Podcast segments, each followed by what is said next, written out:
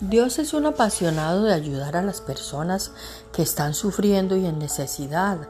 A lo largo de los años, a medida que me he acercado más a Él y mi amor por Él ha crecido, me he vuelto más decidida a vivir cada día de una manera que mejorará la vida de otra persona. La pasión de Dios por su creación se ha convertido en mi pasión.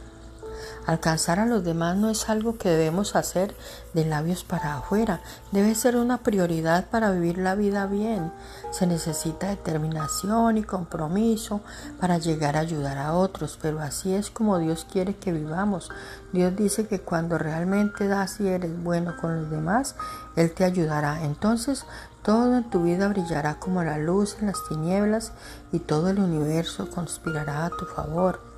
Si llegas más allá de tu propia situación y traes el amor de Dios para otros, tu paz y alegría aumentarán, haciendo que las luchas que enfrentas aparezcan o parezcan desvanecerse y experimentarás la asombrosa satisfacción de marcar la diferencia donde cuenta. Así que considere esto, necesitas reorganizar tus prioridades para hacer que la pasión de Dios por su creación sea tu pasión.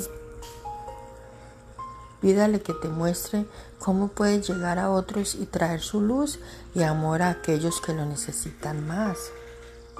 Por favor, repite conmigo, amado Dios, quiero que tu pasión sea mi pasión. Muéstrame cómo reajustar mis prioridades y llegar a los demás de la manera en que tú quieres que yo lo haga.